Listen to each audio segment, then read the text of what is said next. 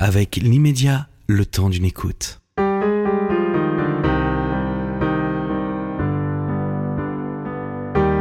Janine Boissard, je vous reçois à l'occasion de votre 54e roman. Oh non, j'en écris plus. Bah, J'en compte que 54. Parce que vous, vous ne parlez pas des Oriano que j'ai publié une dizaine de romans avant de, de- Boissard, c'est mon nom de jeune fille. Oriano, c'était mon nom de femme mariée. Et sous Oriano, j'ai publié presque les plus importants parce que j'étais la première femme à être dans la série noire sous le nom d'Oriano. Alors qu'il y avait zéro femme, même pas en Amérique. Et que c'est- c'était au temps de Duhamel. Alain, Et j'ai donné son premier rôle à Jacques Dutronc, Jacques, avec Coquet Patron. ok patron. alors comment je dois vous appeler alors Non, euh, Boissard. D'accord, mais Janine, Reste- Ah bah Janine, Janine est restée Janine. d'accord. Euh, Vous êtes né en 1932, presque 90 ans d'existence. Qu'est-ce que vous en retenez de ces 90 années, presque 90 années Que finalement, je ne dois pas me plaindre, même si j'ai eu des passages euh, vraiment pas agréables. La première chose, c'est que dans cette génération, on se mariait avec un inconnu. Je connaissais pas mon mari, comme en plus mes parents n'étaient pas tout à fait pour ce mariage. Euh, ils m'envoyaient euh, loin de lui. Vous étiez amoureuse folle amoureuse, mais dès mon voyage de noces, quand il a essayé de me mettre la tête sous l'eau jusqu'à ce que j'étouffe, j'ai compris qu'il était pervers. Il était pervers, je vais vous expliquer, je dis pas ça n'importe comment. Et J'ai compris que je m'étais trompée. Vous voyez Alors, comme je suis revenue enceinte, je suis restée. En plus, dans ma famille très catho, etc., on divorçait pas. Donc, je suis restée mariée. J'ai eu deux fils coup sur coup. Après, deux jumelles plus tard, et quand mes jumelles ont 14 ans, et qu'elles pouvaient choisir de rester ou non. Je voulais surtout pas qu'ils les prennent, qu'ils les aient. J'ai demandé le divorce, et ça a été vraiment le plus beau jour de ma vie, je dois dire. Alors, je dis pas pervers n'importe comment, parce que parfois les gens, François, c'est vite dit. Pour, je vous donne un seul exemple. Nous étions en Amérique, je- parce qu'il a été attaché culturel là-bas, et c'était un homme très brillant. Hein. Et il est monté sur un arbre, il a fait pipi sur son fils. Voilà. J'ai pas besoin de donner d'autres exemples. Et il a essayé de les noyer aussi, comme moi, enfin, de faire semblant. On allait se balader, il faisait semblant de les perdre, c'est dramatique pour un enfant.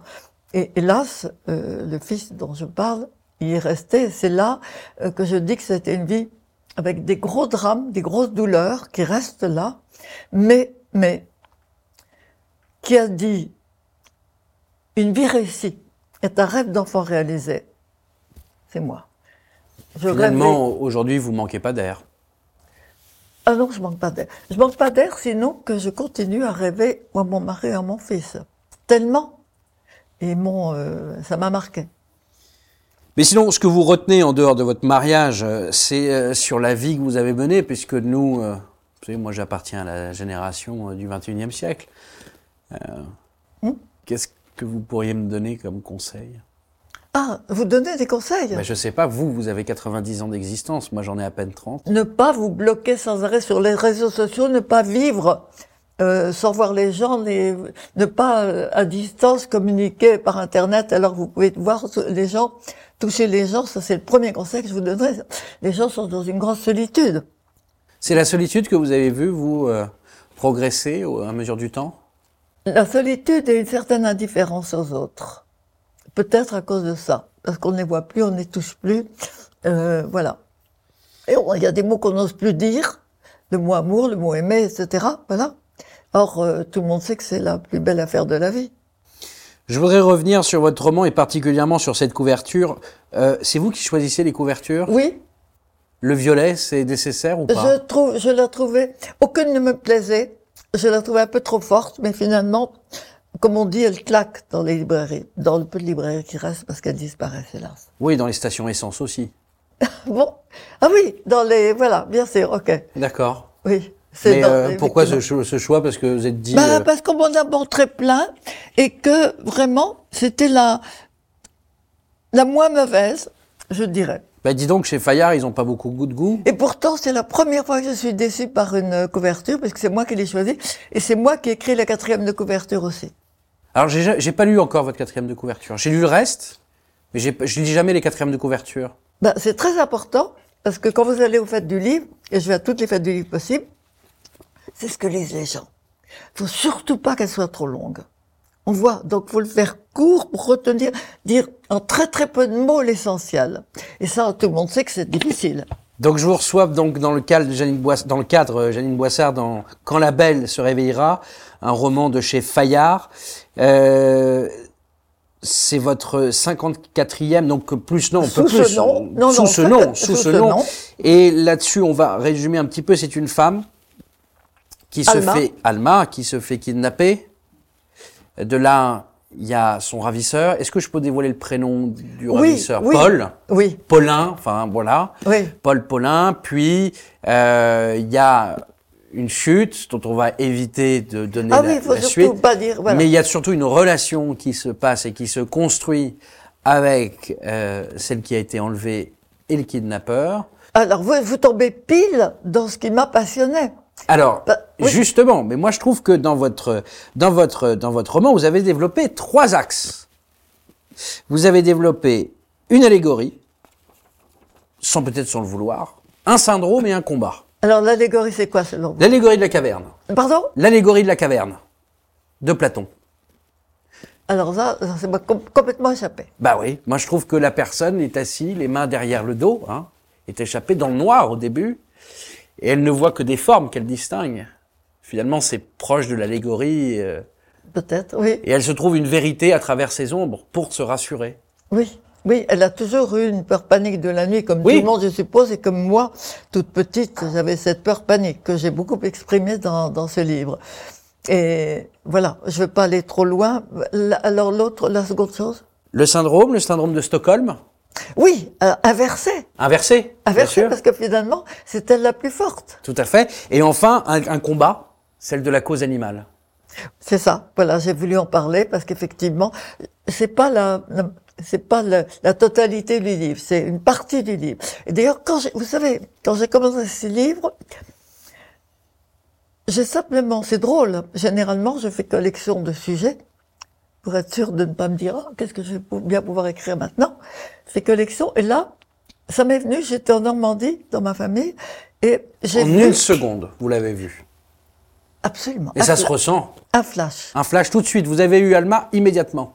un flash, j'ai vu une femme enchaînée dans une vieille table abandonnée. Pourquoi j'en sais rien. Et je le, euh, je remercie mon gendre parce que tout de suite immédiatement, je lui en ai parlé. Il m'a dit excellente idée. Je vais, euh, je vais vous aider. Il me voit. Je tutoie, il me voit. Je vais vous aider. Et c'est lui qui m'a donné des détails. Voilà, comment est-ce qu'on installe des toilettes dans une, dans une étable? Je ne pouvais pas mettre le détail. Mais il m'a aidé pour ça et c'est pour ça que je le remercie. Mais ça a été vraiment un flash. Et, et l'allégorie de la caverne. Ah ben moi je connais, je connais pas ça. Euh, je Vous connaissez pas l'allégorie de la caverne de non. Platon Et pourtant j'adore Platon. Attendez, L'allégorie de la caverne est le principe suivant, c'est que des gens sont enchaînés, les mains dans le dos, dans une grotte, et au-dessus d'eux, il y a l'entrée de la grotte, donc il y a de la lumière qui passe, et est projetée sur le mur qui se trouve en face d'eux, les ombres. Et pour eux, qui ne qui n'ont vu et qui n'ont connu que ça, que ces ombres projetées, ils n'ont connu que ça. c'est la réalité. C'est du moins leur Oui. réalité. Oui, oui, c'est ça. Et il y en a deux qui s'échappent à un moment donné. Deux qui s'échappent de la caverne, ils partent, et puis euh, ils découvrent la réalité, les couleurs, etc. Ils reviennent dans la caverne, dire, attendez les gars, ce que vous voyez là n'est pas la réalité. Et personne ne le- les croit, forcément, parce qu'ils n'ont- ils ne voient que ce qu'ils veulent voir. Et si vous voulez, là-dessus, moi je trouvais qu'il y avait une forte, euh, une, un fort parallélisme, euh, finalement, euh, oui, alors je à je- l'allégorie de la caverne. Mais vous, ça, vous le connaissiez pas, l'allégorie de la caverne j'ai pas pas- j'ai pas mon bac. On m'arrêtait. Mais je vous rassure, J'adorerais moi non- faire de la philo. Moi non plus. J'ai jamais étudié Platon. Ouais. Ah. J'aurais pu l'étudier si j'avais fait un bac, étudier la philosophie, j'aurais pu l'étudier. Oui, moi, je- vous savez, j'ai ni le bac, j'ai aucun brevet. C'est-à-dire, c'est après que vous avez, euh, on est pareil. Ouais. C'est après que vous avez euh, étudié ça. Bah, au au même titre que vous, finalement, nous, je pense qu'on nous sommes deux personnes très curieuses. Ah ben, bah, bien sûr. Bien sûr. Et d'ailleurs, euh, euh, j'ai longtemps eu un complexe de ne pas avoir mon bac. Et puis quand j'ai appris que... euh, D'ailleurs, c'est ce que c'est ce que reflètent un peu vos personnages. Pardonnez-moi de vous couper. Non, c'est vous qu'ils me ont coupez toujours pas. ils, ils ont toujours des complexes. oui, c'est ça. Des- Ben oui, j'ai... Non, je je l'ai plus. Le ministre de la Culture à l'époque était... euh, le nom m'échappe et n'avait pas son bac, donc ça m'a complètement... euh, voilà. Oui, mais on retrouve ces complexes chez vos personnages. Peut-être. Peut-être. Enfin, attendez. Ah bah attendez. Baptiste n'a pas de complexe. Bah alors il a un complexe. Euh, si il a le complexe de son, je le vois là ici.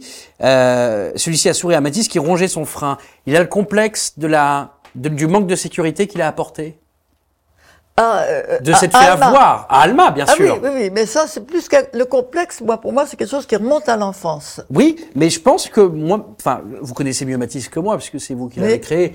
Mais je pense que Matisse a un complexe dès le départ. Il est euh, assez orgueilleux, avec beaucoup de certitude. Puis progressivement, il doute. Il a le complexe toujours de la supériorité intellectuelle, justement. Moi, je trouve. Il n'est pas d'accord avec le commissaire Buisson. Oui, bah heureusement qu'il s'entête d'ailleurs. Oui, S'il tout à fait. s'entêtait pas. euh, Oui, je- mais donc il a des certitudes. Peut-être, peut-être. Vous voyez, il a- ils ont Peut-être. toujours Alma a des complexes. Euh, Ah bah, Alma, bien sûr, et Alma. le professeur, bien sûr. Et voilà. Donc je trouve Voilà. que, si, si- si vous voulez, ça m'a pas, ça- je ne me doutais pas que, euh, que finalement euh, vous ayez reflété une forme de chacun dans chacun de vos personnages une forme de complexe. Peut-être, vous me l'apprenez. Et qu'est-ce que ça vous fait Ça fait drôle, mais je pense que chaque lecteur euh, prend dans un livre ce qu'il a envie de prendre, parfois. Et vous, en tant qu'écrivain, Qu'est-ce que ça fait de quoi pourquoi vous écrivez ce livre Pourquoi j'écris ce livre bah, Non, mais j'écris ce livre. Au départ, j'avais envie de montrer cette femme. Et puis, le- il y a quelqu'un qui, qui m'a pris au dépourvu. C'est Paul. Et Pour moi, le ravisseur, c'était comme un peu pour Alma. Oui, mais qu'est-ce que vous avez envie d'exorciser à travers ce livre Chez vous Chez Janine Boissard, qu'est-ce que vous, avez- quel est votre, en- qu'est-ce que vous avez envie d'exorciser à travers ce roman Pourquoi vous l'avez écrit Mais j'exor- j'ai- j'exorcise rien. J'ai pas, j'ai pas l'impression d'exorciser quelque chose. Ah si, ma peur du noir. Voilà. Bah, là, Ah, bah, là, finalement. très nettement. Ouais. Très nettement. Et D'ailleurs, puis la cause animale. J'en parle sans arrêt. Ah oui, j'avais envie d'en parler. C'est venu, c'est venu après, mais j'avais envie d'en parler parce que c'est vrai que c'est, c'est euh, terrible, terrifiant. Alors, je vous dirais, ça ne m'empêche pas de manger de la viande. Pas beaucoup. Du poisson, bien sûr. Je trouve que les gens qui mangent ni viande ni poisson, euh, qui sont, je sais pas comment on les appelle, mais qui mangent pas de miel parce qu'on vole pas leur miel aux abeilles, pas d'œufs Des végans. voilà, mais les végans, ils sont idiots. Je trouve, et en plus, c'est des brutes souvent. Alors, les végans, ils sont bêtes, tout simplement. Comme tous les gens qui, qui vont, qui vont détester, comme les féministes. Bon, ils sont très emberlucoqués finalement. Voilà. Mais je suis féministe parce qu'elles m'ont porté euh, beaucoup de liberté. Mon premier, le premier livre que j'ai euh, écrit, C'est j'ai une. besoin. Six de- tomes. Pardon Six tomes. L'esprit de famille. Non, Si j'ai le bonne mémoire. premier livre que j'ai écrit à 20 ans, qui a été écrit Ouais. par René Julliard, qui s'appelait, euh, euh, qui s'appelait euh, euh, le, Les Compagnols ou je ne sais pas quoi, Oui. j'avais 21 ans. Et J'ai eu besoin de l'autorisation de mon mari pour ouvrir un compte en banque. Mais ça, jusqu'en 76, de toutes les manières. Voilà. Je suis féministe quand j'avais pas le droit à sortir mes enfants de France sans son auto- autorisation, lui pouvait. Mais quand elles disent que tous les hommes sont des porcs, qu'elles se privent de tas de plaisirs comme la galanterie, comme etc., qu'elles finissent par ne plus avoir d'hommes et qu'elles vont finir, comme les Américaines, à les chercher par les réseaux sociaux, je trouve qu'elles sont bêtes. Et vous avez un amoureux aujourd'hui J'en ai eu. J'en ai eu. Mon dernier amoureux est Moriane. Il était à Lyon. Il était prêt à me reprendre, mais pas moi. Mais après mon divorce, je ne l'ai pas caché, je peux le dire. J'ai eu un bon, un- quelqu'un dont je dirai jamais le nom parce qu'il était ministre. Ça n'a pas duré, hélas. Il y en a. et J'ai eu Maurice Biro qui a interprété euh, le père dans l'esprit de famille, qui était ah, c'est une, j'ai vécu une aventure merveilleuse. Bah, six tomes quand même. hein. Mais attendez, il est mort un an après lui aussi, j'ai vraiment pas eu de chance. D'accord. Il est mort lui aussi. Il disait toujours, Il est pas mort noyé. pardon, Il est pas mort noyé. non, il disait toujours le pire pour euh, quelqu'un, c'est de mourir en même temps qu'un homme célèbre et avant une grande fête. Il est mort avant C'est Jean Noël en même d'Ormesson. temps qu'Aragon. D'accord. Jean d'Ormesson l'avait dit d'ailleurs. Oui. Voilà. Donc, euh, et après, j'ai eu la chance de rencontrer un monsieur et nous avons été ensemble pendant 21 ans. Il me disait, on aurait pu avoir un enfant, etc., etc. Il était marié. et Sa femme, je vous jure, ne l'a pas su. Il m'a proposé de la quitter. J'ai pas voulu. D'abord, j'avais pas envie de vivre. j'ai- Depuis mon mariage, je voulais pas vivre avec quelqu'un dans ma maison. J'ai pas, pas envie. Et, or, les hommes ont- aiment pas vivre seuls. Moi, j'avais envie de vivre. libre. C'était une telle liberté de me dire, Ah, je me réveille, je fais ce que je veux, je pars où je veux, vous pouvez pas savoir. Quand je dis que c'est le plus beau jour de ma vie, mais c'est vrai. Alors, qu'est-ce qu'il y a de délinquant chez vous Qu'est-ce qu'il y a de Délinquant délinquant? Ouais, vous êtes délinquant à quel niveau J'ai pas de frein, parfois. Parfois, j'ai pas de frein. Je vais trop loin, trop vite, peut-être. Et vous Mais- conduisez toujours J'ai jamais tué toujours. Pardon Vous conduisez toujours Non, j'ai arrêté il y a deux ans parce que ma voiture m'a abandonné. Ah. Et ça me manque. Il y a beaucoup de choses qui vous abandonnent, hein vos hommes, euh, votre voiture. Bon, bah, ma voiture, oui. ah non, mes hommes m'ont jamais abandonné. Ah si, il il- par, c'est par la mort qui nous a Oui, quittés. oui. Ah, mais c'est pas un abandon. L'abandon, c'est quand on vous lâche. La voiture, elle, elle, elle, mythe, mais elle avait plus de 50 000 km. Bon, euh, les roues arrière ont lâché. Je me suis retrouvée sur l'autoroute à 30 130 à l'heure. Ouais. J'ai fait des zigzags et le ciel m'a sauvé. Et qu'est-ce qu'il y a d'in- Je qu'est-ce qu'il y a d'intellectuel chez vous alors je veux pas être un tel lot. Je veux pas couper les cheveux en quatre. Je veux pas. Je veux aller directement à la vérité. J'aime pas les romans intellectuels. Ils sont souvent barbants. Ouais. Voilà. Ils font pousser les poils finalement. Voilà, mais je voilà, je me sens pas du tout intellectuelle. Mais qu'est-ce que ça veut dire intellectuel C'est vivre par les, par l'esprit, c'est Je sais quoi pas, on m'a imposé cette question. Donc Ouais. du coup, euh, je suis Ouais. obligé de la dire. Oui, bien sûr. Donc euh, vous savez, on, on dit souvent que je rentre pas dans les cases. J'ai l'impression qu'on se ressemble beaucoup. Mais oui, on devrait peut-être se marier. Qu'est-ce que vous en pensez Je suis trop vieille, monsieur. Ah, mais Moi, j'ai un bon patrimoine. J'ai pas besoin de sous. Vous moi non aussi, plus. moi non plus. Bah voilà. Donc euh, finalement, on vivrait bien tous les deux. Voilà. Chacun sa chambre. Hein. Parce que je ronfle. non, sans rire, j'ai l'impression qu'on a beaucoup de points communs. Eh ben, c'est comme ça qu'on va terminer cette interview. Je vous recommande Janine Boissard, je vous remercie de- d'être venue. Quand la belle se réveillera aux éditions Fayard. Arrêtez d'écouter la radio, n'écoutez plus la télé, arrêtez de m'écouter tout court. Lisez. Lisez. Lisez Janine Boissard.